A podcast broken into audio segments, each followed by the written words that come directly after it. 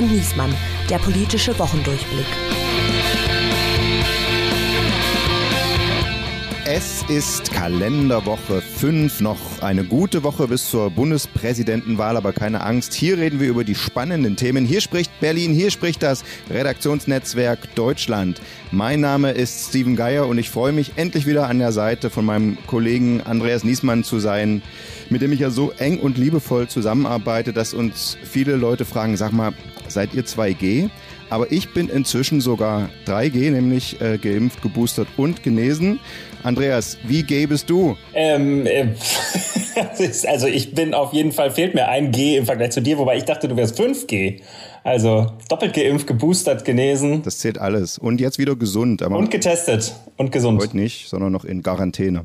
Sehr gut. Ich freue mich auf jeden Fall, dass du wieder da bist, lieber Steven, weil die letzte Woche ohne dich äh, war für mich äh, vor allen Dingen viel Arbeit. Ähm, und, und, ich freue mich auch, dass wir eine tolle Gästin zu Gast haben, nämlich eine Frau aus der Chefetage, eine der beiden Chefredakteuren der Berliner Taz Ulrike Winkelmann. Sie ist seit 1999 bei der Taz, war unter anderem Chefin vom Dienst, Redakteurin für Sozialpolitik, fünf Jahre lang Parlamentskorrespondentin. Zwischendurch ist sie der Taz auch mal untreu geworden, war Politikchefin bei der Wochenzeitung Der Freitag und sechs Jahre lang Feature-Redakteurin beim Deutschlandfunk. Nun ist sie wieder zurück und seit zwei Jahren bei der Taz als Co-Chefin und wir freuen uns, dass sie heute hier ist. Herzlich willkommen, Ulrike Winkelmann. Es ist mir eine große Ehre. Hallo. Und zu dritt reden wir unter anderem über diese Fragen der Woche. Rote Teufel hat die SPD ein Russland-Problem. Wir haben bisher die Partnerschaft mit Russland als sehr verlässlich erlebt. Hast du solche am Fuß, hast du solche am Fuß? Wie soll die nächste Phase der Corona-Politik aussehen? Deswegen glaube ich, wir müssen in dieser Omikron-Wand, die da auf uns zukommt, auch noch eine Tür suchen, durch die man durchgehen kann in eine neue Zeit. Und Eisern Union, was haben Merz, Chaya und auch Söder mit der CDU, CSU nun vor? Wir wissen, was wir vor uns haben. Wir übernehmen die CDU in einer schweren Zeit.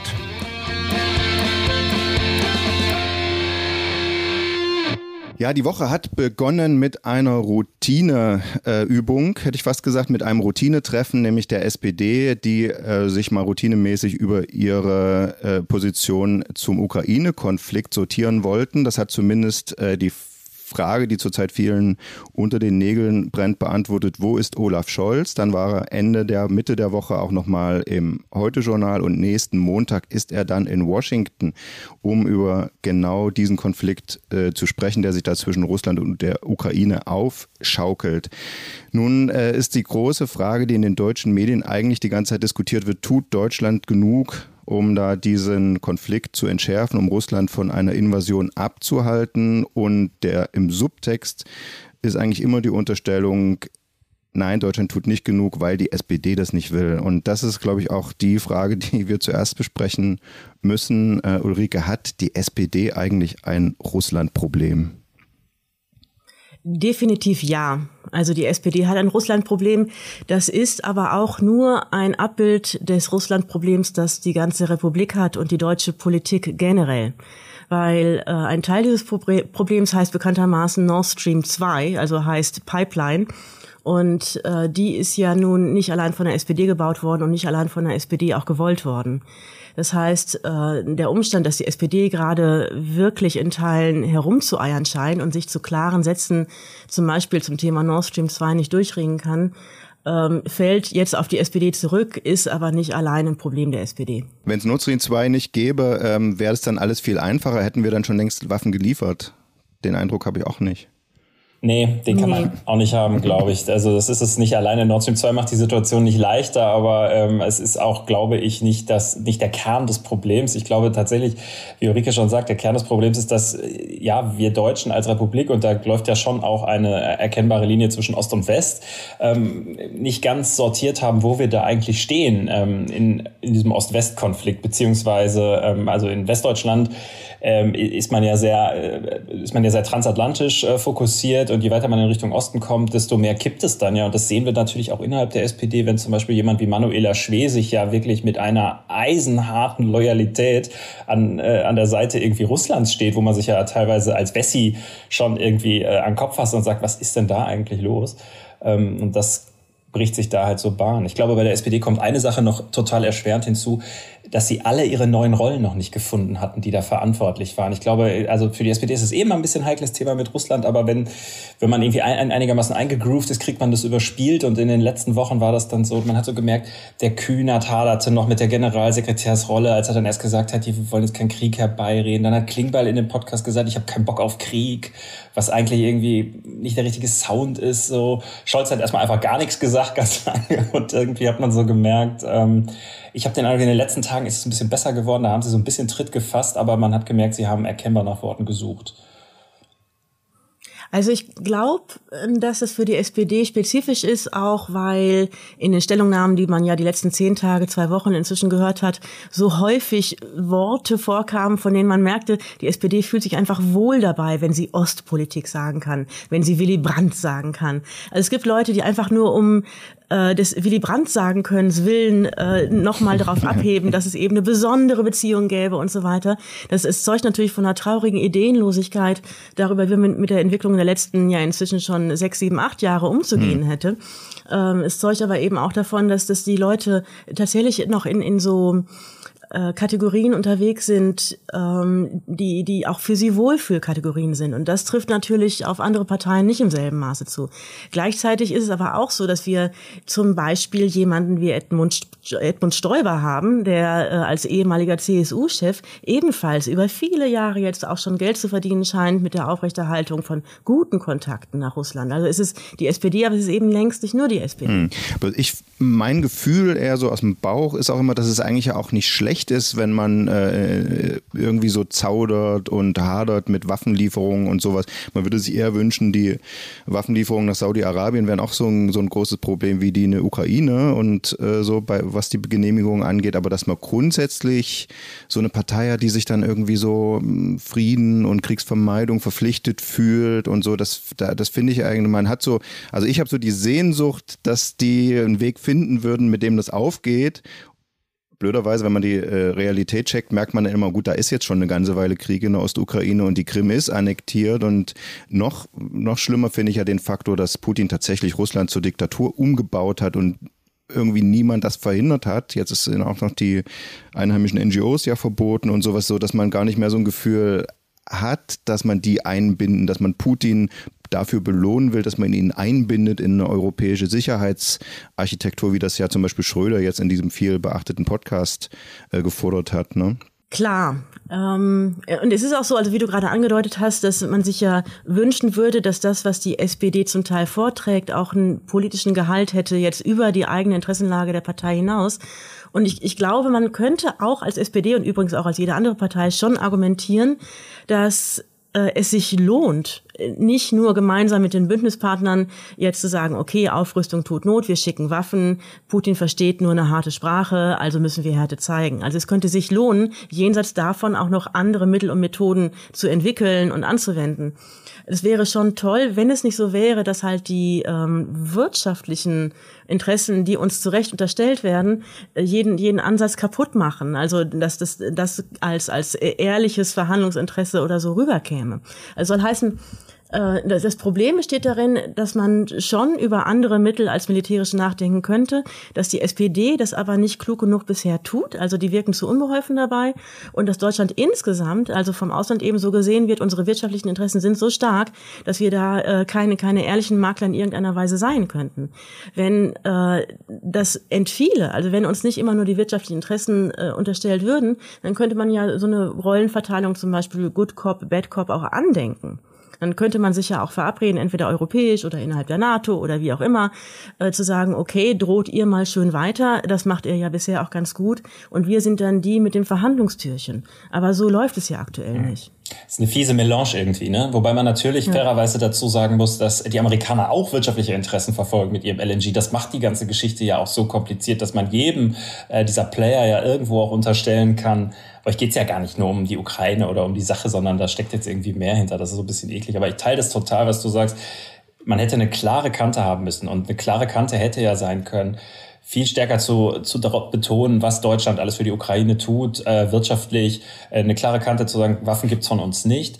Ähm, aber dass man dann zum Beispiel auch ähm, die Weiterlieferung von ursprünglich in andere Länder mal gelieferte Waffen äh, dann verhindert und denen dann quasi verbietet, den Ukrainern zu helfen. Da hätte man sich natürlich auch vielleicht ein bisschen mehr Lockerheit im Knie gönnen können, um äh, da ähm, sagen wir mal, in der, in der, in der Phalanx der, der Demokratien ähm, deutlicher zu stehen. Ne? Gut, aber das heißt, du folgst sozusagen der These, äh, der, dass nur Abschreckung, also Putin nur Abschreckung versteht. Ne? Also so diese, dieser Spruch, äh, wenn du Frieden willst, dann bereite dich für den Krieg vor. Wenn du Vegetarier sein willst, dann hol dir einen Pfund Hack.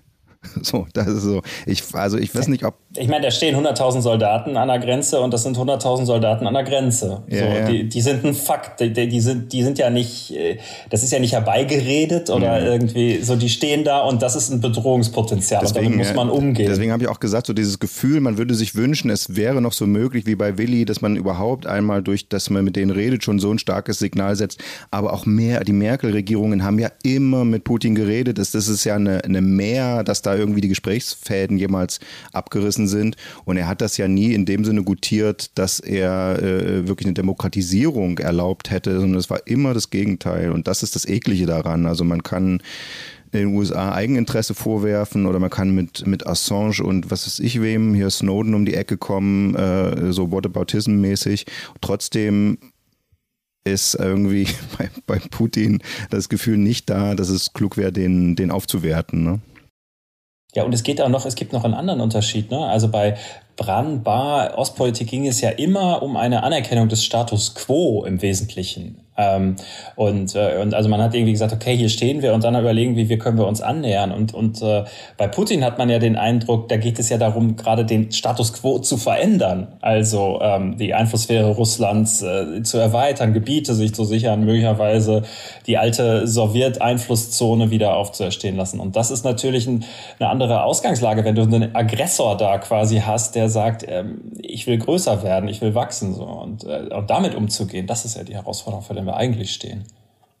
Ja, ich glaube, es, es würde jetzt auch in der deutschen Politik niemand in Frage stellen, ähm, dass eine Form von Härte auch notwendig ist. Also die Frage ist eben nur, zu welchem Anteil man das mit anderen Signalen mischt und ob es da eine abgesprochene Rollenverteilung geben kann oder so ein etwas, sagen wir mal, äh, ein chaotisches, unsicheres Bild, wie sich uns die letzten Tage und Wochen geboten hat. Und in der Tat ist es so, dass mich auch total stört, dass jetzt die Frage der Bündnisverpflichtung, der Bündnistreue und der Bündnissolidarität, jede sachliche Debatte, was da überhaupt vonnöten ist, überwiegt.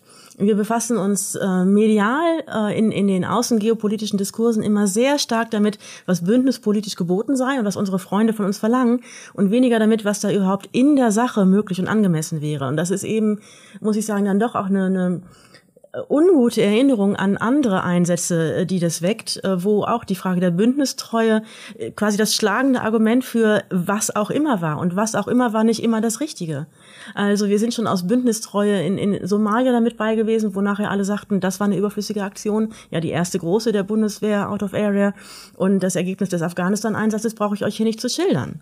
Und wenn es möglich wäre, mehr darüber zu sprechen, was in der Sache geboten ist und weniger darüber, was unsere Bündnispartner von uns erwarten und äh, was wir tun müssen, damit unsere Bündnispartner uns äh, sozusagen für, für ähm, äh, groß und stark halten. Also da wäre schon viel mit geholfen. Und was macht eigentlich Corona? Die erwartete Omikron-Wand ist da. Das Impfziel, äh, das zweite Impfziel hat das erste bis Ende des Jahres äh, hat die Ampel ja erreicht. Das zweite, was sie ausgegeben hat, äh, nämlich jetzt, äh, zu schaffen, nochmal so viele Menschen neu zu impfen, hat sie verfehlt. Trotzdem wird über Lockerungen äh, debattiert, auch mit Blick ins europäische Ausland, wo gelockert wird, trotz hoher Inzidenzen. Also selbst Markus Söder, der wechselt ja immer alle möglichen Teams, jetzt von Team Vorsicht zu Team Lockerung, sagt, äh, da müssen wir drüber äh, nachdenken. Und ich glaube, wir sind uns einig, es wird irgendwie eine neue Phase oder man merkt es ja auch schon, was diese, die, die, das Ziel scheint nicht mehr zu sein, Infektionen zu verhindern, sondern es gibt irgendwie eine neue Phase in der Corona-Politik. Habt ihr ein Gefühl dafür, wie die aussehen könnte oder müsste, Ulrike? Das eine ist die neue Phase, die äh, erkennbar eingeläutet ist, nämlich indem man darauf besteht, dass die Schulen offen bleiben, dass quasi eine Durchseuchung ähm, von den Kindern und von den Kindern über die Eltern äh, letztlich große Teile der Gesellschaft einfach in Kauf genommen wird. Vielleicht nicht gewollt wird, aber nach dem Motto, dann ist das eben so. Und äh, die Frage ist, ob sich tatsächlich jetzt da äh, als zweiter Schritt ähm, eine Form von, von Öffnung und Resignation gegenüber den eben immer noch ungeimpften Risikogruppen, sprich den ungeimpften Älteren, äh, drum einstellen wird. Das weiß ich nicht. Also nach äh, allem, was wir bisher erkennen, ist es so, dass ja, die, die Kids werden krank, die Eltern werden auch krank, die Eltern schleppen es woanders hin, also von dort ähm, nimmt ja diese auch enorm ansteckende Variante ihren, ihren, ihren Lauf. Aber gleichzeitig ähm, hat ja Scholz das Jüngste auch gesagt, nein, wir brauchen die Maßnahmen, noch die Schutzmaßnahmen, um eben weiterhin eine Überforderung, Überlastung der Krankenhäuser und des Gesundheitssystems zu verhindern. Also die scheinen quasi mit, mit beiden Kartenspielen gleichzeitig jetzt gerade unterwegs zu sein. Und eine Zahl, die ich jetzt las, die glaube ich recht frisch ist, ist, wir haben immer noch drei Millionen Ungeimpfte über 60. Und wir haben jetzt ganz neu vom RKI auch erhoben äh, Daten darüber, ähm, wer diese Ungeimpften sein könnten von der Zusammensetzung her. Und also jetzt ein ganz neues Ergebnis scheint zu sein, dass also tatsächlich also von diesen Ungeimpften sehr viele migrantischer, postmigrantischer Herkunft auch sind, die zu Protokoll geben, sie verstehen doch immer noch nicht genug. Und sie würden sich impfen lassen, wenn es ihnen doch noch besser erklärt und wenn ihnen die Impfung besser nahegebracht würde. Und das ist natürlich ein starker Indikator dafür, dass sich es immer noch lohnt, sich um die Ungeimpften in der Weise zu kümmern, dass man ihnen die Impfung nahebringt und sie dann aber eben auch schützt, dass die Schutzmaßnahmen weiter nötig bleiben. Also das wäre keine neue Corona-Politik, sondern das wäre die andere, nämlich eine, eine echte forcierte Impfkampagne endlich mal wirklich machen, endlich mal aktiv rausgehen. Impfkampagne habe ich auch eigentlich bisher nicht verstanden als reine Werbekampagne, so scheint es aber irgendwie doch jetzt äh, alle zu verhandeln, ne? Sondern es müsste halt wirklich mal aktiv rausgegangen werden. Ja, also Bremen war der Vorbild mhm. jetzt schon die ganze Zeit. Mhm. Ne? Sie haben es einfach gut hingekriegt, da in die entsprechenden Stadtteile zu gehen. Es wurde dort auch offen genug drüber geredet, dass äh, es äh, dort, wo, viele Migrantinnen, Migranten leben, es ein besonderes Problem gibt, einfach der Verständlichkeit. Also der, wenn man so will, auch auch medizinischen, gesundheitlichen Alphabetisierung. Und und ähm, die Leute haben auch schlechte Erfahrungen bei Ärztinnen und Ärzten gemacht. Die Leute haben Vorbehalte, die die äh, wir uns vielleicht so überhaupt nicht vorstellen vorstellen können. Damit muss umgegangen werden und das heißt immer, ihnen auf die Pelle rücken, ihnen näher kommen, ihnen so nah wie möglich äh, kommen und, und sei es über das Stadtteilmanagement oder sei es über die auch in den Quartieren ansässigen Vertrauenspersonen. Und das ist halt an einem Ort wie Bremen gemacht worden, aber längst nicht überall da, wo es nötig gewesen wäre. Ich, und, und ja. Entschuldige, ich bin total dafür, ne, das alles mhm. zu tun. Ich finde aber auch so einfach darf man die Leute nicht aus der Verantwortung lassen, weil Corona ja eine, eine weltweite äh, Pandemie und auch eine weltweite Berichterstattung ausgelöst hat. Das heißt also, selbst wenn ich jetzt der deutschen Sprache nicht mächtig bin oder mich weiter mit meinen Heimatmedien informiere, äh, da ist das Thema Impfung natürlich auch überall äh, rauf und runter diskutiert worden. Das heißt, ähm, die Möglichkeit, sich zu informieren über Sinn und Unsinn einer Impfung, ähm, die steht auch Leuten offen, die nicht Deutsch können. Das muss man, das ist ja keine, keine deutsche Impfung oder so. Ne? Also deswegen finde ich so ein bisschen wundert's mich. Ähm, also ich kann eigentlich nicht verstehen, dass heute noch Leute nicht geimpft sind ähm, und gerade die über 60-Jährigen. Und äh, das sage ich auch ganz offen. Mein Mitleid, wenn es dann da Leute trifft, hält sich auch, äh, also das hält sich in immer engeren Grenzen. Ja? Also die, die große Frage ist, ob der Punkt erreicht ist, genau, wo das politisch keine Kategorie mehr ist, sondern, und du hast es ja gesagt, also ich denke, in den Schulen alles spricht dafür, dass das eine absichtliche äh, Durchseuchung ist. Und müsste es die Regierung einfach aussprechen? Es gibt ja noch ein paar Unsicherheitsfaktoren. Ähm einer davon ist Long Covid. Ja. Also es, es gibt ja auch ein paar Erhebungen inzwischen ähm, aus den USA insbesondere, die ähm, so eine Hausnummer angeben von äh, knapp unter ein Prozent der Kinder, die sich infizieren, entwickeln auch Long-Covid-Symptome. Und Long-Covid heißt es nicht, dass sie ihr Leben lang gezeichnet sind, das wissen wir einfach noch nicht, dass sie auf jeden Fall aber sehr, sehr lange mit Symptomen zu tun haben und zu kämpfen haben. Und nun klingt unter ein Prozent 0,8 ist eine Zahl äh, nicht viel, aber angesichts der Menge der infizierten Kinder werden das am Ende eben dann auch absolut sehr viele Kinder sein, die da möglicherweise möglicherweise dann doch dauerhaft oder jedenfalls sehr lange geschädigt sind. Und das dann auszusprechen, zu sagen, ja, auch dies nehmen wir in Kauf, da kann ich mir schon vorstellen, dass der eine oder andere sich da eher auf die Zunge hm. beißt. Wobei das schon krass ist, ne? Da stellt sich die dänische Ministerpräsidentin hin. Ich weiß nicht, ihr habt das wahrscheinlich auch beide gesehen. Und äh, ich glaube, die haben eine Inzidenz von 5000, wenn ich es richtig weiß. Also bedeutend höher als wir. Und die stellt sich hin und sagt, so, und jetzt ist der Zeitpunkt, wir kriegen unser altes Leben zurück, das Lächeln kehrt zurück in unser Gesicht. Und ähm, das ist schon irgendwie crazy. Also da habe ich auch geschluckt und habe so gedacht, oh, okay. Ähm, ähm, dann hat der arme Janosch Dahm von den Grünen gestern Abend im Fernsehen lange versucht zu erklären, warum das in Dänemark geht und in Deutschland nicht ich sag ganz offen, so richtig hat er mich nicht überzeugt. Also, ähm, sondern man merkt ja einfach, dass gerade europaweit ja doch eine Neubewertung stattfindet und mit jedem Land, was jetzt sagt, komm, wir machen offen, ähm, ist, steigt natürlich auch der Druck auf die Bundesregierung. Das ist ja auch klar. Ne? Ja, das, das Risiko ist da. Es wird auch für dänische Kinder da sein. Klar. Und äh, da, da wundere ich mich echt so ein bisschen über diese Performance. Also so äh, das Risiko weglächeln wird, wenn das sich in den Zahlen niederschlägt. Äh, unter anderem natürlich auch von Behandlung Behandlungskosten und so weiter und so fort. Das Lächeln könnte denen noch wieder vergehen. Und, und die haben doch äh, vor gar nicht so langer Zeit schon einmal einen Freedom Day ausgerufen, die sie dann recht flink zurücknehmen mussten. Also mhm. ich, ich äh, weiß nicht, wie lange die es diesmal aufrechterhalten können. Fehltritt der Woche. Apropos zurücknehmen, dieses Schicksal hat in dieser Woche auch den Wirtschafts- und Klimaminister Robert, Robert Habeck ereilt, nämlich äh, die KfW-Förderung, die staatliche Förderung für Energiesparhäuser wurde zuerst äh, sehr überraschend eingestellt. Dann gab es einen mittleren Aufschrei und dazu gehörte, dass es ihm als sein größter Schnitzer bisher, äh, ich habe gelesen äh, bei, bei Focus, äh, ein Fehler dieser Größenordnung darf dem Minister kein zweites Mal passieren. Das also ist eine ganz schöne Kategorie. Ähm, so, ich war krank. Andreas, erklär mir mal, was da überhaupt vorgefallen ist. Was ist das für eine Größenordnung? Ja, ich würde die, ich würde nicht ganz so weit gehen wie die früheren Kollegen äh, vom Fokus, aber ähm, es ist schon, äh, also er, er, hat schon eine kleine Bauchlandung hingelegt, das muss man, muss man sagen. Also was ist passiert? Ich versuche es ganz kurz zu machen. Äh, es gibt drei große Förderprogramme der staatlichen KfW-Bank, äh, die äh, Menschen, die Häuser im, mit einem modernen Energiestandard bauen oder ihr Haus sanieren wollten, in Anspruch nehmen konnten. Eins davon sollte Ende Januar auslaufen, ähm, das Wichtigste. Und äh, dann gab es einen riesen Run auf diese Gelder, ähm, denen sind die Kosten weggelaufen gelaufen, sind quasi explodiert und am Ende hat, hat die KfW dann äh, Anfang Mitte Januar SOS gefunkt, die Töpfe sind leer ähm, und dann hat man in so einer Hauruck-Aktion, hat das Wirtschaftsministerium dann beschlossen, okay, ähm, dann läuft diese Förderung jetzt eher aus. Äh, Klammer auf, Erster Punkt, wir sind noch in der vorläufigen Haushaltsführung. Das heißt, rechtlich gesehen, wenn das Geld weg ist, ist es einfach vorbei. So, ähm, jetzt hätte natürlich die Bundesregierung Möglichkeiten gehabt, nachzuschießen, äh, hat sie dann nicht getan. Und ähm, da kommt jetzt das Wirtschaftsministerium so ein bisschen ins Spiel und Habecks Berater, unter anderem äh, sein Energiestaatssekretär Greichen von der Agora Energiewende, die eigentlich auch diese ganze, dieses ganze Förderregime eh blöd fanden und der Meinung sind, es ist eine Überforderung, geht in die falsche Richtung. Und dann haben sie es halt weggehauen. Ja, und dann war das Geschrei groß und der Aufschrei war riesig. Und eine Woche später hat man es dann sehr, sehr kleinlaut ähm, die Förderung wieder auf wieder äh, in, in, in Gang gesetzt und äh, 5 Milliarden Euro äh, nochmal organisiert, was ja ein irres Geld ist dafür, dass quasi der Minister selber sagt, das ist eigentlich Quatsch. Und ist es denn Quatsch? Jetzt ihr, also äh, in der Taz wird ja Wirtschaft und Klima schon immer zusammen gedacht oder schon schon Jahrzehnte.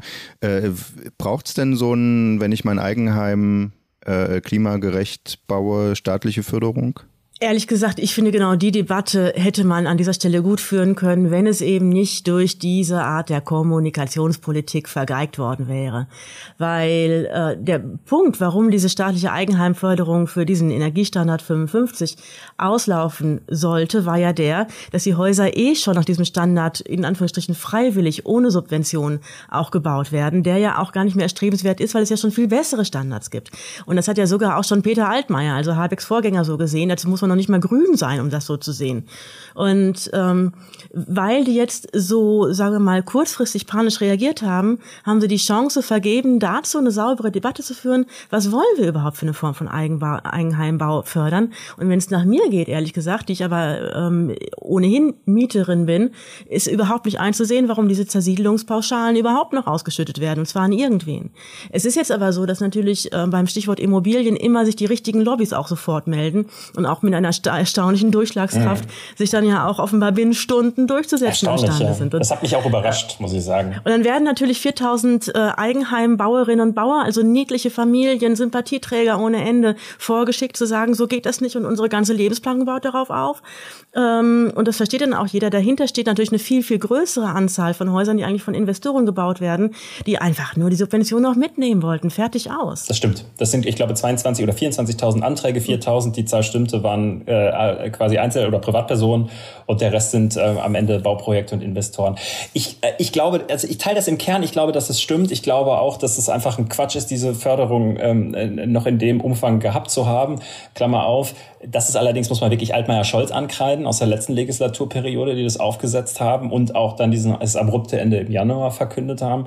Ähm, und äh, ja, zu deiner Frage, ob das notwendig ist, wir haben das auch bei uns innerhalb der Redaktion hitzig diskutiert. Ähm, sagen wir mal so, wenn du dich als Häuslebauer darauf verlässt und es gibt irgendwie dieses Programm, dann kannst du natürlich schon sagen, okay, du machst deine Finanzierung und planst darauf. Und in dem Moment ist es dann auch ein echtes Problem, wenn dir das Geld wegfällt. Hätte, wäre, entsteht dadurch ein energetisch, äh, energiefreundliches Haus mehr? Wahrscheinlich nein, weil die Dinger werden eh gebaut. Das ist so ein bisschen das, das ist so ein bisschen die Krux wie bei vielen dieser Subventionen. Also in der Wirtschaft heißt es dann ja immer Mitnahmeeffekt.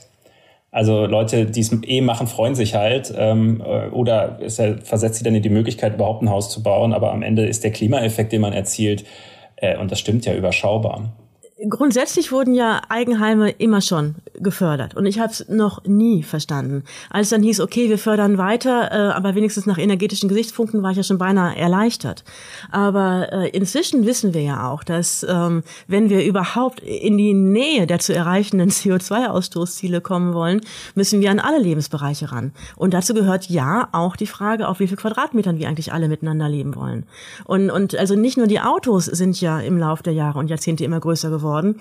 Und, und äh, jede Effizienzsteigerung der Motoren wurde dadurch weggefressen, dass die Karren immer schwerer und größer wurden. Und genauso ist es eben auch bei den Wohnungen. Also jede Effizienzsteigerung bei der Frage der Dämmung etc. pp. Wunderbare Dreifachverglasung, alles sicherlich zivilisatorischer Fortschritt, aber all das wird ja eben klimapolitisch weggefressen dadurch, dass die Leute sich immer größere Häuser bauen. Und vielleicht sollte man auch hier darauf hinweisen, dass immer größere Grundflächen einfach klimapolitisch verheerend sind. Hm. Aber das sind natürlich die Ängste, die da ausgelöst werden. Äh, der, der viel diskutierte Spiegeltitel diese Woche.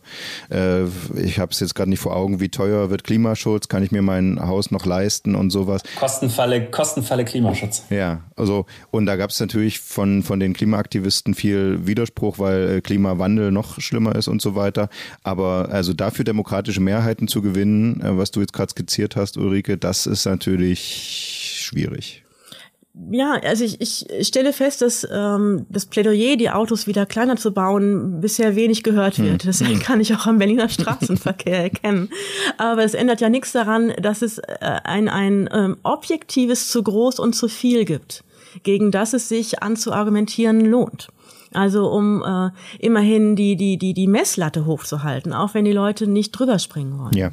Man muss ja mal sagen, irgendwann war auch mal Atomkraft irgendwie äh, beliebt und das ist auch durch äh, heftiges Argumentieren gab es dann Stimmungswandel. Warum kann es nicht auch beim Auto so kommen? Wieso Atomkraft ist doch jetzt grün? So, das lasse ich als Schlussgag stehen. Programmhinweis.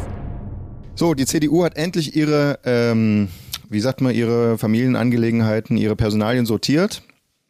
Friedrich Merz, das wussten wir schon länger, ist jetzt äh, Parteivorsitzender, hat das jetzt äh, dreifach bestätigt bekommen, äh, hat seinen Generalsekretär Mario Chaya installiert als neuen äh, Generalsekretär, als Nachfolger von Paul Ziemiak.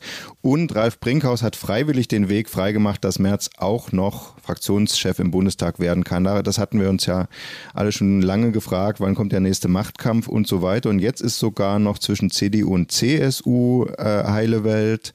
Das gab es ja auch schon länger nicht mehr. Und prompt überholt die Union die SPD erstmals seit August vorigen Jahres wieder in der Sonntagsfrage. Also ähm, ist die Union jetzt schon wieder neu sortiert und der Neuanfang kann losgehen, Ulrike?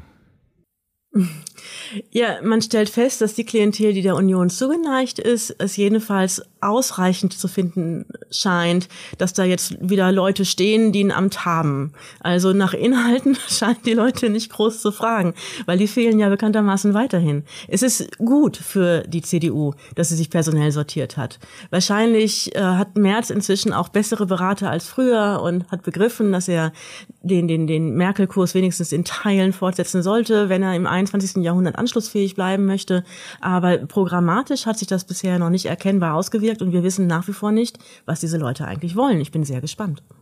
Ihr wart ja als Taz ähm, relativ, also ich glaube sogar beim ersten Mal, als Merz äh, kandidiert hat, gab es ja bei euch so einen, äh, so einen Kommentar, nehmt Merz. Äh, erinnere ich mich noch, hab ich, fand ich damals, da habe ich mich sehr darüber gefreut, so, also aus der linken Perspektive geschrieben, endlich werden die Konflikte scharf gestellt, endlich ist das Lulli vorbei und endlich können wir wieder streiten und diskutieren. Seid ihr denn jetzt eigentlich happy oder ist Merz jetzt schon zu soft für euch? Also happy wäre es nicht das Wort für die Befindlichkeit, wenn die CDU sich einen neuen Vorsitzenden gibt. Nicht? Und äh, nehmt März war natürlich auch die Parole in einem Wahlkampf, äh, in, in dem man sich nach äh, klaren Abgrenzungen auch so ein bisschen sehnte. Und im Grunde dem linken Lager, ich spreche hier als Taz-Chefredakteurin, ist kein Geheimnis, dem linken Lager einen Erfolg wünschte. Und äh, also, also eine, eine, und verliert. eine Abgrenzungsfolie. Und wie wir fanden, Schreckfigur auf äh, Seiten der CDU hätte da enorm geholfen. Inzwischen äh, habe ich mir den März äh, auch dem einen oder anderen Auftritt mal angeguckt und, und stelle fest, der äh, sendet tatsächlich neue Signale. Also irgendwer hat ihnen gesagt, du lass einfach diese 80er Jahre Parolen mal sein. Das mag bei dir im Sauerland oder ne, beziehungsweise da in Ostwestfalen noch wirken, aber es, für die ganze Republik zieht es nicht mehr. Wir brauchen ein paar städtische Wählerinnen und Wähler. Und äh, das, das, das scheint zu funktionieren. Also die Art von Milde, die er an den Tag legte, jüngste, war aber noch nicht ganz fertig gewählt, äh, gegenüber der neuen Regierung, äh, dass man die jetzt erstmal auch mal machen lassen müsse. Die Art, äh, wie er zugestand, dass es ein sozialeres Profil bräuchte, dass man jetzt auch mit Frauen Politik machen könnte. Das ist das Zeichen, dass er sich doch ein bisschen bewegt hat seit Mitte der 80er Jahre. Und das fand ich interessant. Also ich finde es eine interessante Partei jetzt. Ja, also ähm, aber das, das gedachte äh, stark konservative Profil kommt da dann jetzt mit, mit März in der Konstellation nicht. Ne? Es gibt sozusagen diese ganzen Wünsche, dass er dann auch wieder irgendwie die Atomkraft herbeiredet, weil wir das gerade hatten, oder irgendwie äh, wieder eine, eine, eine stramm konservative Asylpolitik verkauft und so, was man sich wahrscheinlich vor allen Dingen in Ostdeutschland erhofft hat. Das sendet er nun gerade nicht, das Signal, aber ist es dann überhaupt ein Gewinnerkurs? Das finde ich noch nicht ausgemacht. Also gerade in der Frage innere Sicherheit, Einwanderung, Integration, da haben wir bisher erstaunlich wenig gehört. Und das spricht übrigens äh, äh auch nicht gegen, dass jetzt äh, sozialere Politik angekündigt wird. Also diese Mixtur aus äh, sozial softer und in Einwanderungs- und, und äh, Migrationsfragen härter, die Mixtur kennen wir von Leuten wie Horst Seehofer sehr gut. Und es, es kann sein, dass ähm, Merz in so eine Richtung rudert. Wir werden ja noch eine große Einwanderungs-, Integrations- und äh, Diversitätsdebatte bekommen, weil ähm, die Ampelkoalition da große Schritte angekündigt hat. Da bin ich dann mal gespannt, wie sich die Union also auch im Bundesrat aufführt, weil bekanntermaßen sind das alles Dinge, die im Bundesrat dann bis zu 30-fach umgestrickt werden können. Hm. Und er hat aber jemanden bestimmt, weil Ulrike gerade gesagt hat, fürs das Inhaltliche fehlt noch. Er hat ja den Mann für die inhaltlichen Akzente da eingebunden, Carsten Linnemann, von dem auch mal kurz hieß, vielleicht wird der ja neuer Vorsitzender. Der war bisher Chef der Mittelstandsvereinigung. Das waren ja sozusagen die konservativen äh, Kräfte gebündelt. Ein vergleichsweise junger Typ. Und der ist jetzt Chefkoordinator für äh, das Programm der CDU und soll da auch wirklich diese Zuhörtour von AKK zu Ende machen, also sprich die Basis einbinden und soll da wirklich irgendwie neue Ideen äh, entwickeln. Ähm, ja, was ist, hat die, die CDU jetzt die Basis entdeckt? Quasi so wie das früher von Grünen immer hieß. Naja, schon das äh, Votum für den neuen Parteichef war ja auch schon eine, eine Basisbefragung, ja. die die bisher noch nicht so äh, gehabt haben. In der Tat äh, wissen wir über die CDU-Basis ja insgesamt erstaunlich wenig. Also ja. äh, dass das äh, war ja schon äh, bei den, den Wahlen jetzt zum, zur Parteispitze war es ja schon auffällig gewesen, wie wenig man die Basis kennt. Und wie, wie Linnemann das hinkriegt, das äh, finde ich auch deshalb sehr interessant, weil er Sprössling einer der wichtigsten Buchhandlungen von Paderborn ist, wo ich ja. herkomme. Und bei Buchhandlung Linnemann haben wir immer unsere Schulbücher gekauft und man, man kannte die so ein bisschen da. Der sagt auch Bisken, so wie du. Und, und ja, gibt es den Laden noch? Kann man da hingehen und sich beklagen über ihn, wenn er da irgendwie Mist baut? Kann ich dann zu seinem Vater, dem Buchhändler, gehen? Ich glaube nicht, dass der Vater den noch betreibt, den Laden. Ich müsste selbst mal gucken. Ja. Also Lindemann am Kamp, schräg gegenüber vom Gymnasium Theodorianum, kann ich nur sagen. aber wo ich nicht war, ich war auf der anderen Schule, aber die gingen da ganz besonders viel hin. Aber ähm, ist egal. Jedenfalls ist Paderborn ein Milieu, in dem ich mich ein bisschen auskenne. Und da kommen die Leute wirklich konservativ zur Welt und wachsen konservativ auf und können sich wenig anderes vorstellen. Also die, die ähm, Durchschlagskraft dieses CDU-Seins, Mittelstand-Seins, äh, dann auch im Schützenverein und allen anderen wichtigen Sportvereinen Seins, also diese, äh, die, diese Identität von allem, das, das beobachtet man, glaube ich, sonst nur noch in Bayern, also mit der CSU dann. Und äh, Linnemann strahlt das tatsächlich aus. Und das ist ja das, was vielen in der CDU fehlt, dass jemand ein konservatives Profil auch ausstrahlt und nicht nur herbietet. Ähm, das, das wurde zuletzt Thomas de Maizière auch zugeschrieben, dass er quasi einen Habitus, eine Haltung verkörpert, ohne da groß programmatische Forderungen dran zu knüpfen. Und, und äh, nach solchen Leuten sehnt sich, glaube ich, die CDU-Basis. Und da kann ich nur sagen, mit Lindemann haben Sie da jemanden, der das liefert. Super, das war die Expertise der Paderborn-Watcherin und Chefredakteurin der Taz, bei der wir uns vielmals bedanken. Danke fürs Mitmachen an Ulrike Winkelmann. Und vielen Dank für die Einladung. Danke an alle fürs Zuhören und wir hören uns an an dieser Stelle wieder, wenn ihr uns alle abonniert, wenn Sie uns folgen. Vielen Dank und bis dann. Tschüss. Tschüss. Tschüss.